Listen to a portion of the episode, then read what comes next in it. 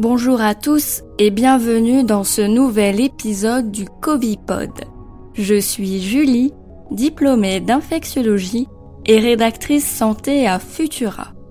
Si vous voulez soutenir ce podcast, n'hésitez pas à vous abonner, à laisser une note et un commentaire sur vos plateformes d'écoute préférées. En début de semaine, l'ANSM a rendu un rapport de pharmacovigilance concernant le vaccin Johnson, fabriqué par l'américain Johnson Johnson.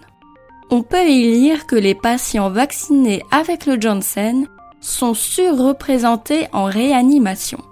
La plupart présentent des comorbidités qui augmentent le risque de formes graves de la COVID-19. Ces personnes sont des cas d'échecs vaccinaux. Ce terme est défini comme suit. L'apparition d'une infection symptomatique au SARS-CoV-2, confirmée par PCR ou test antigénique, survenant au moins 21 jours après l'injection de la dose unique du vaccin Johnson. 32 cas d'échecs vaccinaux, dont 4 mortels, ont été rapportés. Cela signifie-t-il que le vaccin Johnson est inefficace? Un petit rappel sur ce vaccin d'abord. Il appartient à la famille des vaccins à vecteur viral non réplicatif. Il contient un adénovirus recombinant à l'intérieur duquel se trouve le gène de la protéine S du coronavirus. Lorsque le vecteur pénètre dans les cellules, il libère le gène qui sera traduit en protéine. Les cellules expriment ainsi la protéine S et l'immunité peut construire ses défenses contre cette dernière. Son efficacité et sa sûreté ont été déterminées après une seule dose, avant l'apparition du variant Delta, aujourd'hui majoritaire. Et ça change tout. Les vaccins anti-Covid ont été faits à partir de la protéine S de la souche de Wuhan, les anticorps vaccinaux sont donc moins efficaces contre la protéine S mutée du variant Delta. L'efficacité à long terme du vaccin Johnson contre le variant Delta et les formes sévères de la Covid qu'il provoque restent incertaines.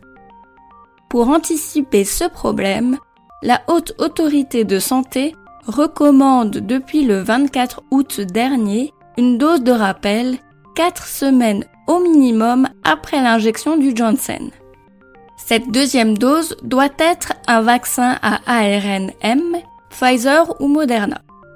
On parle alors de vaccination hétérologue lorsque la dose de rappel utilise une autre formule que la dose initiale. La deuxième injection devrait augmenter la protection du vaccin Johnson et réduire le risque d'être hospitalisé, car les vaccins à ARN M conservent leur efficacité pour prévenir les formes graves dues au variant Delta. Donc, si vous avez reçu une dose de Johnson il y a plus de 4 semaines, vous pouvez recevoir une dose de rappel du vaccin Pfizer ou Moderna pour être sûr d'être protégé contre le variant Delta.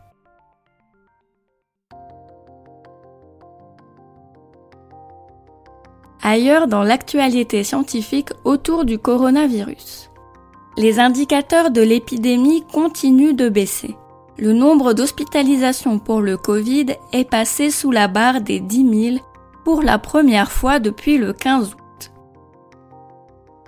Le gouvernement britannique a résilié ses commandes pour le vaccin de Valvena, une société de biotechnologie française, mais l'Europe se dit toujours intéressée.